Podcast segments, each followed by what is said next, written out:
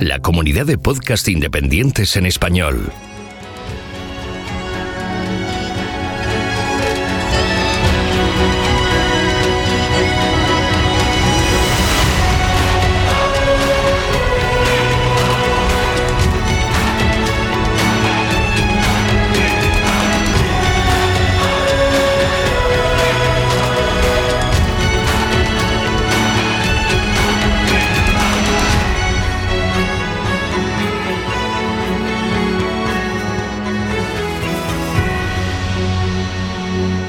Bienvenido a GeoCastaway. Hola, buenos días, tardes o noches en función de dónde y cuándo nos estéis escuchando. Y bienvenidos a este nuevo episodio del podcast de GeoCastaway. Hoy toca de nuevo una charla con, con, los doctorandos, las llamadas charlas de los doctorandos, con Nia Samos, de Salir con una geóloga, Raúl Pradana y yo, que soy Olaya Dorado, de Omagma Mía, si, quizás si me conocéis mejor. Bueno, en primer lugar, eh, vamos a empezar un poco dando los titulares de la semana. Así que, bueno, si os parece bien, Raúl, ¿qué tal si empiezas tú? Oh, buenas a todos. Pues eh, lo primero que queríamos decir es eh, hacer alusiones a que nuestro querido nuevo rover de Marte, el Perseverance, ya lleva un mes ahí, ya cumplió su primer mes en su nuevo hogar, ese hogar que será para siempre su hogar ya. Pobrecito. Pobrecito, la verdad. Sí. Joder, mía. Y bueno, pues justo, justo hoy me he enterado, al parecer, porque yo he de reconocer que esto estaba muy poco puesto en lo que es la misión del Perseverance. Me he enterado de que está ya preparándose y estoy dispuesto para desplegar a Ingenuity, un mini helicóptero que va a ser la primera, el primer vuelo en Marte. ¡Hala, qué chulo! Él no tiene instrumentación ni misión clara, simplemente es una primera prueba de a ver cómo podemos volar un helicóptero en Marte, pero sí, es un pequeño dron, digamos, de dos kilos o algo así. Y es eso, vuelo con hélice. Pero viene con, con vídeo para, para, grabar. Tiene camarita y sensores para, pues claro, como hay un delay en las, en las imágenes no puedes controlarlo tú con un joystick, sino que tiene que tener cierta inteligencia artificial para detectar el camino marcado y seguirlo. Porque si ah, no se No estrellarse. Claro, exacto, Joder. básicamente, no estrellarse. Tío, ya hay drones hasta Marte, qué, qué fuerte. Ya, es increíble. Joder, qué chulo. Las primeras imágenes aéreas de la superficie de Marte, o sea, ojito. Canelita fina. Canelita fina, sí, sí. Bueno, Nia, ¿tu noticia de la semana? A ver, no, bueno, yo os traigo una noticia del futuro que ya nos preocuparemos en el futuro, pero también eh, es importante, es sobre gases, más concretamente sobre los clorofluorocarbonos, lo he dicho todo rápido, o CFS para abreviar que son gases que vienen de la industria refrigerante o de los aerosoles y bueno, la familia de estos gases son bastante famosos por eso del agujero, de la capa de ozono y tal. Y lo que a lo mejor no sabíais es que hasta ahora teníamos un guerrero en las sombras que nos protegía y es que el océano absorbía hasta un 10% de estos gases. Y digo hasta ahora porque un estudio de los investigadores del Massachusetts Institute of Technology abreviado MIT, ha estado dándole a los papers y en su último estudio, con simulaciones muy molonas, han descubierto que es posible que en el 2075 el océano diga, hasta aquí hemos llegado, cabroncetes, ya no me como más eh, se satura y empezará a emitirlos, ¿no? Y puñetazo para la capa de ozono en 2075 una curiosidad, por ejemplo, es que cuanto más caliente está el océano, es decir, eh, efecto invernadero, cambio climático, todo esto, eh, menos CFCs absorbe. Así que poneos una alarma en el móvil con un recordatorio para 2075 que diga comprar mascarillas y porque vamos a tener ahí un boom de CFCs eh, por aquel entonces y hasta que llega mi noticia. Es que estoy muy desconectada del mundo real, entonces se pilla una noticia así un poco desactualizada. Un poco para, para darnos ganas de vivir, ¿no? Totalmente, apocalíptica un poco. Una, una, noticia para asegurarte que no llegas tarde para contarla, ¿no? Totalmente. Ella fue la primera en Digo, contarlo. he, he dicho, he, he- he dicho, "Oh, noticia de esta semana, bueno, voy a irme a- a- de aquí a- al 2075 y ya seguro que acierto. Me encanta. Está bien, porque así en el siguiente podcast dices, bueno, ya solo queda un mes menos para el 2075. Sí, es un recordatorio periódico. Totalmente. Bueno, ¿y tú Eh, qué nos bueno, traes, Olaya? Efectivamente, yo traigo lo que viene a ser la noticia de la semana y posiblemente del mes en el mundo geológico y vulcanológico con respecto del pobre Etna, que parece que todo el mundo se ha olvidado de él y a mí me da penita porque también estaba dando una erupción del copón. Y es que en Islandia por fin ha hecho erupción el, el volcancito ese que se esperaba desde hace un mes porque llevaba habiendo un montón de terremotos que estaban todos los islandeses pendientes de que se abriera en cualquier momento la raja y empezara a salir magma, pero parece que le ha ha sido de estos partos duraderos.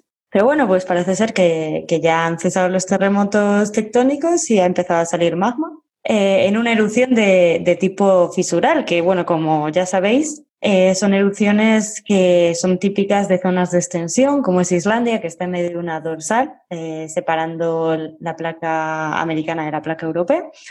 Y bueno, son erupciones que generalmente son muy poco explosivas porque el magma es muy básico y muy fluido, entonces pues no suelen dar grandes problemas. Y pues nada, ahí están los islandeses que le han plantado una cámara web, todos lo podéis ver si, si queréis. Y, y bueno, creo que la están liando porque se está acercando todo el mundo. Yo he visto incluso gente asando salchichas al lado de la lava.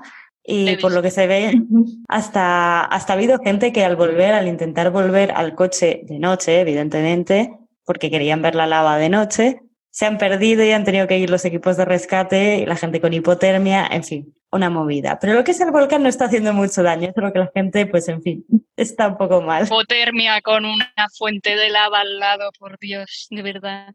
Eso mismo he pensado humano yo, en plan, si no sabes volver a tu coche, quédate al lado del volcán y al menos no te mueres de frío.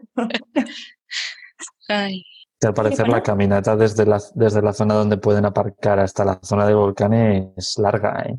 Sí, yo por ahí he que se les leído ha que hecho de son, noche intentando son llegar. dos horas, son dos horas, sí. Y mucha gente además se quedó como para ver el anochecer, porque la lava de noche es muy bonita. Y bueno, pues pasó lo que pasó. Y bueno, pues básicamente esa es la, la, la noticia estrella de la semana, yo creo, la, la erupción en Islandia. Pero hoy no venimos a hablar de eso, hoy venimos a hablar de ofiolitas y diamantes en contextos de baja presión, para lo cual hemos invitado al podcast de hoy a nuestra amiga y compañera de la Universidad de Barcelona, Nuria Pujol Solá, que actualmente está haciendo el doctorado en Barcelona sobre mineralogía de fases exóticas en cromititas ofiolíticas, en concreto de- en Cuba, Colombia y, Marruecos.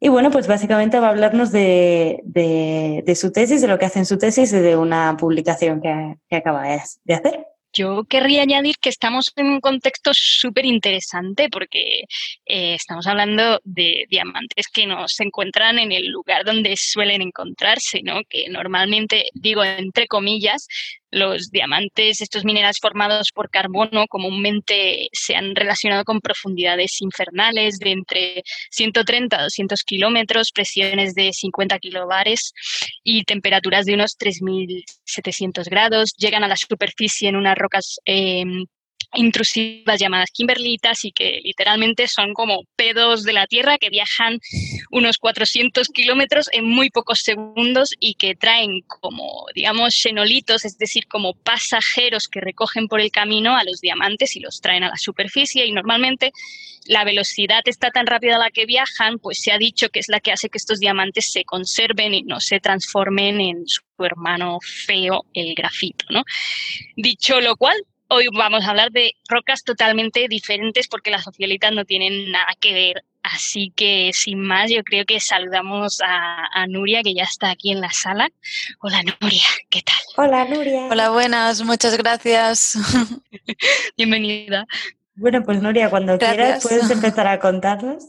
Pues sí, mira, yo estoy ahora ya a punto a punto de terminar la tesis. Parece imposible que en estos cuatro, casi cinco años, que nunca se iba a terminar, pero ya quedan pocos meses.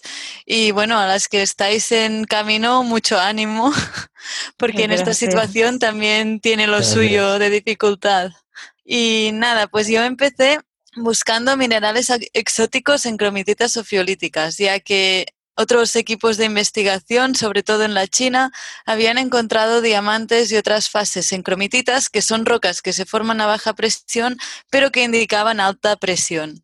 Y estos investigadores, para explicar estos minerales en cromititas, se inventaron unos modelos de ultra alta presión en que había reciclaje de las cromititas a hasta el manto inferior, casi a más de 400, 600 kilómetros de profundidad. Y nada, era para ver un poco si podíamos encontrar lo mismo en Cuba o en Marruecos, que hay unas sofiolitas preciosas. Yo tengo que hacer una puntualización antes de seguir. Es que creo que quizá deberíamos explicar qué son las sofiolitas, así que si nos das así una pequeña definición. Claro, sí, empecé muy rápido. Pues las sofiolitas... Ah, perdón, son, unas rocas que yo creo que no, no, la gente no está muy familiarizada, así que vamos a, hacer un, un, poquito un honor, honor, a las sofiolitas y vamos aquí a, a darles su, su momentito de gloria. Pues las sofiolitas, más que unas rocas, son una secuencia de rocas. Tienes diferentes rocas que te indican una, la estructura de una litosfera oceánica fósil. Entonces, entonces tienes la parte del manto, donde sobre todo tienes harsburgitas, lerzolitas, dunitas. Luego tienes la parte de gabros de la base de la corteza, donde hay gabros bandeados y gabros masivos. Y yendo hacia arriba te encuentras un complejo de diques y lo que serían las, los pilolavas, las lavas, bueno, pilolavas del fondo oceánico. Y toda esta secuencia se conoce como ofiolitas. Y entonces las crometitas que yo empecé a hablar un poco son un tipo de rocas monominerálicas que se encuentran en la parte mantélica de esta secuencia. ¿Y las ¿Qué tal? ¿Se ha entendido? Sí, yo creo que sí. en la parte más profunda. Sí, sí. Sí, básicamente viene a ser que coges toda la corteza hasta llegar al manto que hay debajo de un océano y lo montas sobre el continente. Y la roca que queda, la, secuencia de rocas que quedan sería una ofiolita. Exactamente. Muy bien. Pues eso. Y empezamos a buscar minerales exóticos en estas cromititas y las rocas del manto de las secuencias ofiolíticas. Y aunque Todas nuestras hipótesis, ideas iniciales indicaban y buscábamos, de hecho, contextos de ultra alta presión, lo que fuimos encontrando son minerales que pueden formarse también a baja presión, aunque siguen siendo raros o inusuales para las cromititas y las, y las ofiolitas en general. Y primero encontramos moisanita, que es un carburo de silicio, elementos nativos y fases así que se forman a condiciones súper reducidas. Y siguiendo por este hilo, empezamos a encontrar diamantes. Primero los encontramos en México, una compañera que también hace el doctorado y también está a punto de terminar, los encontró en Cromitetas de México, pero como estaban en la superficie, tuvo comentarios o críticas de que podían estar incrustados durante la preparación de muestras, ya que para estudiar una muestra al microscopio, cuando la cortamos, cuando la pulimos, normalmente se usan herramientas que tienen granos de, diamante para cortar o también pastas de diamante para hacer el pulido metalográfico de las láminas. Lo, lo, más interesante de este trabajo es que encontramos estos diamantes en inclusiones fluidas. Y ahora empezamos, que es una inclusión fluida. Claro, perdona, o sea, yo, yo, quería decir que, que, que, ¿cómo respondisteis a que dijeran eh, que esos diamantes estaban ahí porque podía ser un poco de polvo? Porque normalmente, o sea, yo a lo mejor estoy mirando otro tipo de roca y no me voy encontrando diamantes en un granito porque lo haya cortado o porque lo haya pulido o etcétera, ¿sabes? Entonces, no sé qué tan normal puede ser que te encuentres diamantes de repente en una lámina, en una preparación o en algo, ¿no? Bueno, depende un poco del, de cuándo vayas a buscar esos diamantes, cuánto, y si hay, si es una muestra más blandita, por ejemplo, una arcilla o así, puede que se te incrusten estos diamantes de la pasta. A mí me pasó que estuve analizando unas, unas muestras para una compañera que estudiaba como arcillas y encontré diamante. No lo encontraba en mis muestras y lo encontré en las suyas. Fue un poco bueno. Vaya. Sí, o sea que vamos, pasar puede pasar. Puede pasar.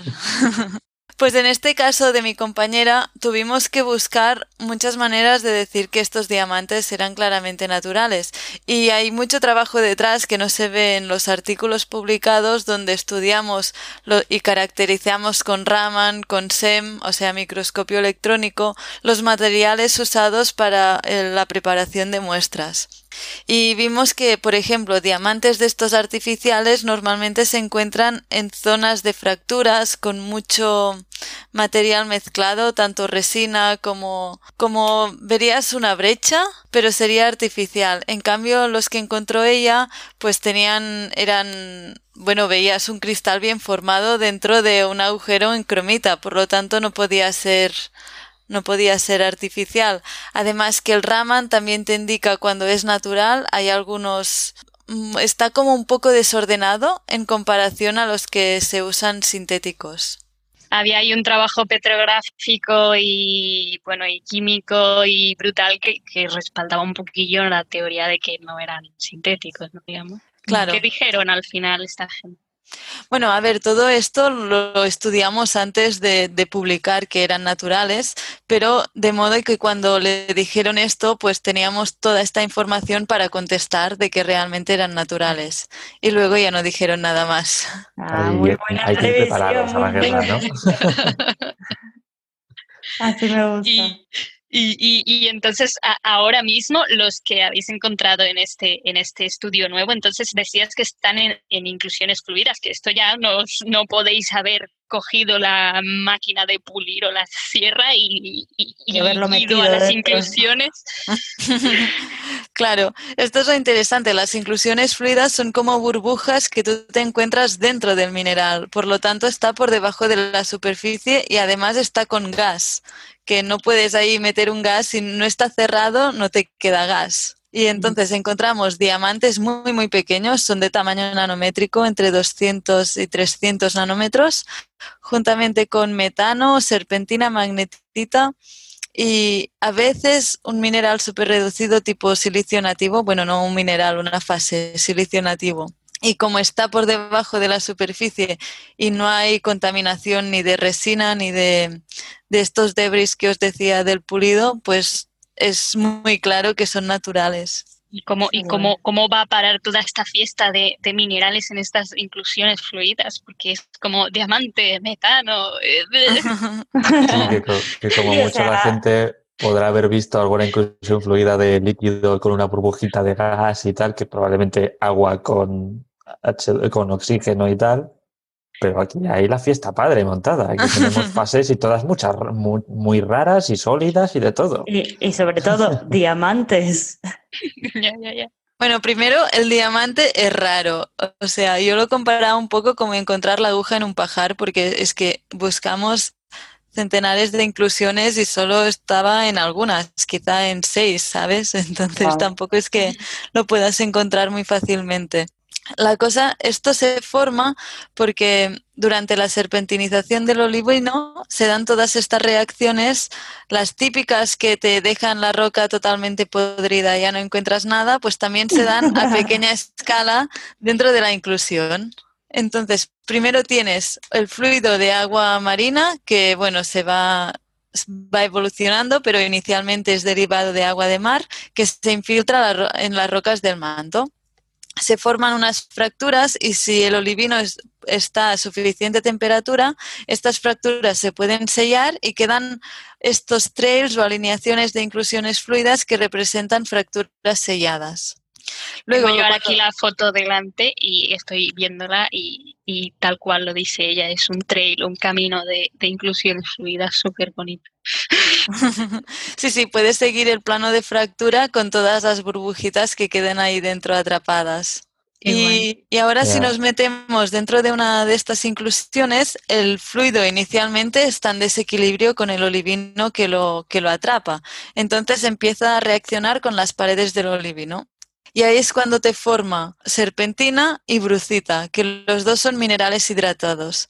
Entonces tú, un fluido que inicialmente tiene mucha agua y un poco de CO2, el agua se va quedando atrapada dentro de los minerales hidratados y el fluido se te va enriqueciendo en CO2. Pero además, el componente hierro del olivino, la fayalita, reacciona dando lugar a la formación de magnetita, que también hace que se reduzca el fluido y genera hidrógeno. Luego, este hidrógeno puede reaccionar con el, con el CO2, formar metano y a partir de ahí, si hay mucho metano, puede precipitar una fase de carbono, que normalmente encontraríamos grafito, pero en este caso es diamante metastable. Y todo, todo esto son como muchas horas sin dormir, ¿no? Para llegar a la conclusión, porque la fiesta del redox y del la, y, la fiesta de la química, los químicos se vuelven locos con esto. Ya, bueno, ahora, o sea, la serpentinización está bastante de moda porque uh -huh. se relaciona bastante con el origen de la vida. Es verdad, lo que Frank. Claro. Eso podríamos pero... un día estudiarlo bien y hacer un podcast también sobre eso. Pues sí, porque claro, es interesante con aplicaciones a otros planetas donde puede haber fuentes de energía como de metano debido a la serpentinización. Pero bueno, esto iba a decir que la primera vez que le dije a mi, a mi director de tesis, co-director de Granada, que, que se podía formar diamante a partir de metano, me dijo, pero pero tú, la, o sea, como que era imposible. ¿Te, te pero bueno, ¿Tú, tú está bien. Niña, ¿Qué, ¿qué, has, ¿qué has, estado fumando? Entonces podemos coger los pedos de las vacas y hacer diamantes. Si va reduciendo mucho, mucho, mucho, mucho el fluido a condiciones súper reducidas, pues quizás sí. Bueno, entonces vale. también puedes coger, puedes coger una, una roca como la que está saliendo ahora por el volcán de Islandia, lo metes en una camarita a presión con agua marina y le vas quitando la presión para reducir el oxígeno y todo. A lo mejor bueno, poco la cosa poco, es que... La conclusión de esto es podemos hacer diamantes de lo que sea. Ya, pero yo no sé si interesa hacerlos de 200 nanómetros. No sé. Sí, yo creo que no, pero bueno. es, que es, como, es que esto que me estás diciendo es como un cóctel, ¿no? La, la, la, inclusión esta que han metido ahí el cóctel, la han empezado a revolver y pim pam pam y al final se ha acabado formando ese, ese, ese diamantito, ¿no? Tengo yo también aquí la foto de, del Raman, creo, y la...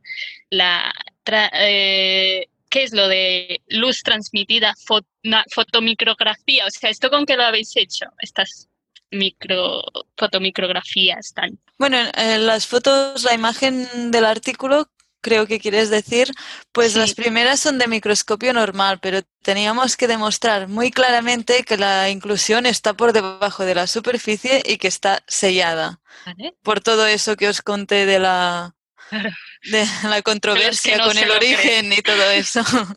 Entonces, por eso hay la imagen a diferentes profundidades y la imagen de luz reflejada, que no se ve la inclusión, pero que quiere decir que está por debajo. Vale. Uh -huh. Claro. Eh, sí, claro. Y todo esto al final con, con, nada, con agua de mar y una roca fracturada, con una roca con olivinos fracturados, que no sé cuántos de nuestros oyentes habrán visto una lámina delgada con olivino, pero el olivino está fracturado, pues eh, siempre. Claro. Qué chulo. Sí, y una cosa que ha dicho Nuria que yo creo que también estaría guay, es un concepto guay para explicar con más detalle, es que el diamante está en estado metaestable. ¿Qué es la metaestabilidad mm. del mineral? Pues bueno, tú que... y yo, por ejemplo. Ay, ¿cómo? Que tú y yo somos metaestables, por ejemplo. Pues es metaestable porque en las condiciones, condiciones de presión y temperatura, la fase más estable de carbono sería el grafito. Pero sin embargo, por algunas, mm, bueno, el diamante de tamaño muy, muy pequeño, nanométrico, puede formarse, aunque si hubiera un cambio de condiciones, probablemente se transformaría de nuevo en grafito. Como dijo Nia al principio, para formar diamante necesitamos normalmente unas presiones muy altas y se forma más, más de 10 kilómetros de profundidad. Sí, sí. Digamos, digamos que un mineral metastable es un mineral que por razones del destino y el azar existe, pero no debería existir en las condiciones en las que existe. Qué filosófico. que además en algunos casos es, en el caso por ejemplo de los diamantes grandes, decimos si no son estables a presiones bajas, o sea, como es que hay gente que tiene un anillo de diamantes y el diamante no, no se convierte en sucio grafito para escribir en, el cuaderno. Y eso es porque eh, estos minerales necesitan una energía, un aporte de energía para volver a, a, transformarse en grafito. Entonces, sin ese aporte de energía, los minerales metaestables pueden permanecer. Eh, metaestables. Exacto, los minerales metaestables pueden permanecer metaestables y no transformarse. Bueno, yo me acuerdo, por ejemplo, que, que cuando yo, yo hice mi, mi TFG, yo, yo he estudiado con Nuria para aquí, para los oyentes, somos compañeras de toda la vida y, y, bueno, y, y, en algún momento determinado tomamos un camino así como bastante parecido, ¿no? Yo también empecé con, con, con, con los minerales y, mi, mi, mi futuro iba a ser como también el tema de los diamantes, ¿no? Y recuerdo que estaba haciendo mi trabajo de final de grado, que era sobre kimberlitas y sobre, sobre diamantes, y miraba las láminas delgadas porque estaba haciendo descripciones petrográficas de eso, de minerales y de todo. Y, y, y, quería encontrar un diamante y veía diamantes por todos lados hasta que me dije, Nia, que no vas a ver diamantes, por favor. Y al final, pues mira, eh, resultó que las kimberlitas que estamos estudiando, pues eran, o sea, no tenían no tenían diamantes, no, no. Eran estériles. Yo, eran estériles, totalmente sucias qué, qué, qué dura pardas. Que me... Y bueno, y mira, y ya, y, y, y, ahí estamos. Y hostia, yo, Nuria, ¿tú, tú, tú creías poder encontrar pues de repente un diamante así en, en, un contexto que realmente nunca nos habían explicado? Bueno, la verdad es que yo iba buscando cosas que no sabía que buscaba y esto en principio es difícil porque es más difícil no, no, poder identificar aquello que vas. Entonces es tener un poco la mente abierta y cada vez que ves algo raro o un poco diferente de lo que estás acostumbrado, pues ir a usar todas las técnicas tipo microscopio electrónico, Raman y todo lo que haga falta para ver si eso realmente es interesante. Pero claro, es mucho tiempo y mucha paciencia cada vez que, que vas a buscar algo. Y un poco fue el, esto, el desafío de la tesis, encontrar cosas que no sabíamos que saldría. Las has encontrado, madre mía. Pues sí, la verdad, la verdad es que es un trabajazo porque, joder, y si buscas y buscas y buscas y al final no, no sale, o sea, uff, era, no, pero era yo creo, arriesgada. Yo creo que también es muy importante que, bueno, que nosotros que estamos empezando un poquito en el mundo de la investigación, ¿no? no a veces se dice eso de que no sabemos mucho, pero en realidad otro, otro punto de vista es que no estamos contaminados con tanta información, ¿no? Como lo que dice Nuria, que cuando fue a, a, su, a sus directores y les dijo, pues que, se ha formado eh, diamante a partir de metano, pues y decir, ¿what? No, esto no puede ser. En cambio, que, que a lo mejor en ese caso, eh, la, no la tanta experiencia de Nuria, pues le indicaba que estaba más abierta, ¿no? De mente un poco. No sé cómo lo ves tú, Nuria. Sí, que no vas condicionado, digamos, pensando ya que esto es imposible y bueno. Sí, sí, vas. totalmente. Yo pensé, si hay metano, quizá puedan estar aquí y buscando, buscando, al final salió. Pero si hubiera pensado ya al principio, hay metano, es imposible el diamante aquí, pues no hubiera continuado por ahí. Claro. Qué guay. Y bueno, de todas formas, como lo que decía Olaya de qué pasa al final si no lo encuentras, bueno, un resultado es un resultado. Eso es algo que también tenemos que meternos más en la cabeza, que no, no siempre sí, vas yo... a tener ahí encontrar la mina de oro, digamos. Yo lo tengo muy claro, lo que pasa es que, bueno, si ya nos metemos otra vez a criticar al sistema científico actual. No, pero que no por sistema científico ni por nada, sino que de normal como que autoexigimos más y en estos casos a veces hasta el director de tesis te dice, bueno, que si es que no hay, es que no hay, ya es algo. Sí, sí ya no, es un resultado sí. que poner. ya es un resultado de poner, pero vamos, que eh, hoy en día se tiende mucho como a solo publicar las cosas buenas y publicar simplemente de hecho esto, esto y esto y el resultado ha sido que no hemos encontrado nada, que es un resultado perfectamente válido, como que no se publica porque no es interesante. Y a mí eso me parece mal. Claro. Al final siempre obtienes una información que se puede publicar. Quizá no es aquello que tú esperabas, pero quizá obtienes otra cosa que también puede ser interesante científicamente. No es que tengas que encontrar eso mismo, porque también uno de los artículos que, que publiqué al final fue totalmente diferente de lo que esperaba, pero también es muy interesante. Porque además en un tema como el que tú nos estás contando, que es así como muy eh, poco tradicional, digamos, muy en detalle y muy un contexto poco estudiado, es difícil que no encuentres algo extraño y algo interesante, digamos. Claro, sí, de hecho los del láser decían que siempre les traíamos las muestras más raras, pero que bueno. Pero bueno, lo más raro también es lo más interesante. Yo desde Bueno, luego te, est- te estoy imaginando en las sesiones de microscopía, pues como los alumnos de segundo o tercero cuando tenemos los primeros contactos con los microscopios de levantando la mano cada 30 segundos, oye, ¿esto qué es? Pues Bueno, casi. Piensa que yo tengo ahí el, el recuerdo un poco de, de- de Nuria en la, en la uni, de ir a, a ver cómo, cómo separan en el, en el hidroseparador, mm, eh, bueno, circones de rocas que, que realmente alguien te diría, eso, eso no tiene circones, eso, ¿qué vas a sacar de ahí? ¿Sabes? Rocas que... Entonces, que, que hacen una pasada, ¿no? Yo creo en... Están, están especializados concretamente en hacer lo imposible posible. Sí, en Entonces, sacar cosas raras. Que Raúl, no sé si sabes, yo creo que no lo sabes, que su director de tesis es Provenza. Que ti te Sí, dio lo clase en el máster. Ah, vale. Dio sí. Y tengo buen recuerdo de él, sí. la conexión. Y.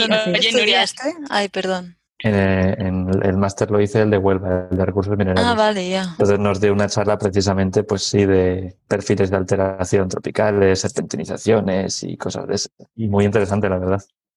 Minerales que no había oído hablar de ellos en la vida, las garnieritas y los talcos, Ah, ya. serpentinitas y cosas de esas, de cromo y de tal, precisamente. O sea, probablemente alguna de las muestras sea parecido, o de las tuyas o de la misma serie. O sea, Puede ser que salieran los primeros resultados por ahí en la charla.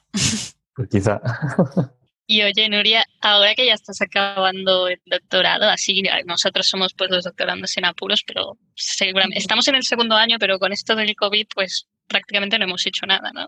Eh, ¿cómo, cómo, cómo lo ves eh, tú, eh, el futuro próximo o hacia dónde van a ir estas investigaciones o vas a seguir trabajando en todo esto de, de encontrar, de hacer lo imposible posible? ¿Cómo, cómo, cómo lo ves todo?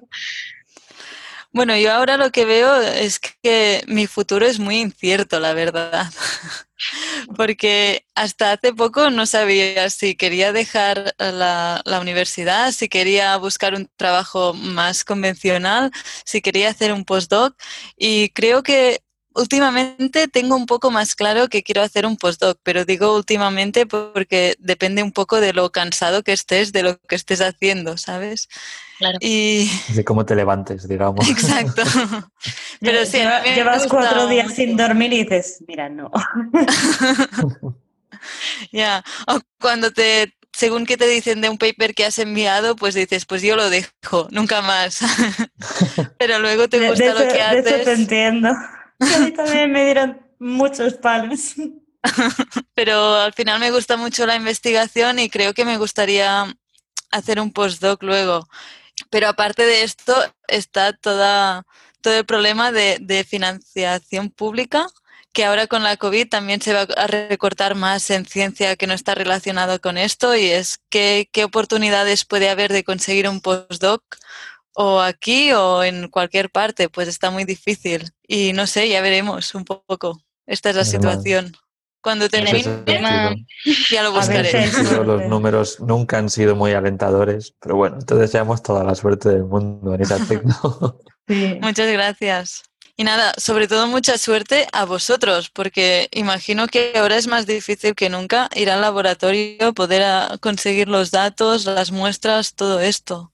Sí, yo no he hecho no nada. Sé. Yo tengo pendiente mogollón de cosas de laboratorio y ahí están. De momento, oye, pues trabajo de casa, teletrabajo, leer papers y esas cosas, pero sí que está, está, está un poco complicada, sí, sí. Claro. Mira, con deciros que el viernes pasado me llegó un correo del Survey de Láminas Delgadas de la universidad diciéndome que ya me habían terminado las láminas que envié, vamos, que recogí hace un año.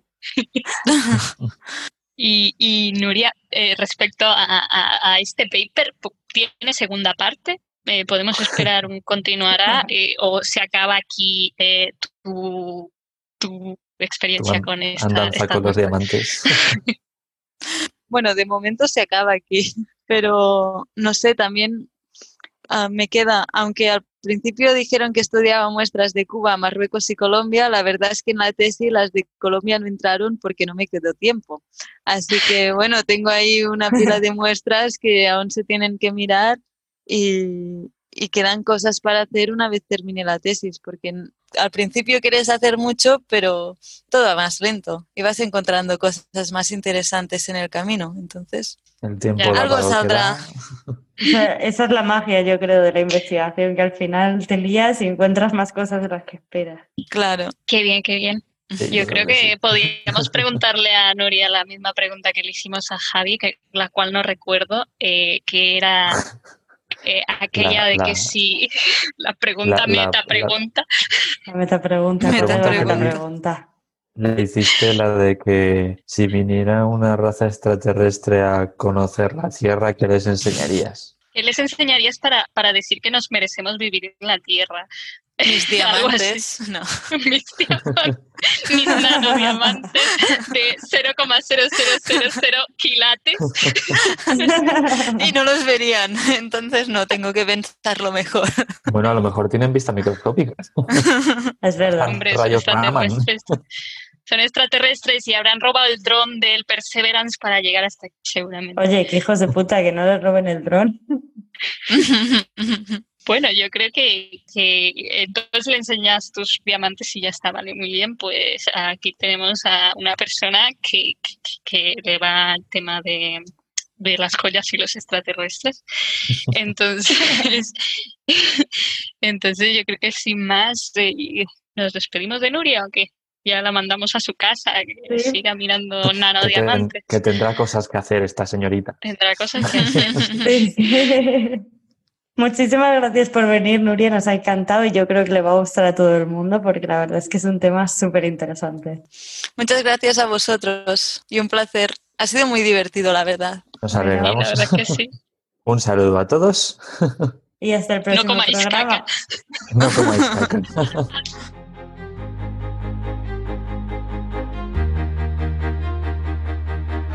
Envíanos tus comentarios, preguntas o sugerencias a geocastaway.gmail.com. Puedes escribirnos en nuestra web geocastaway.com. Búscanos en Facebook y en Twitter.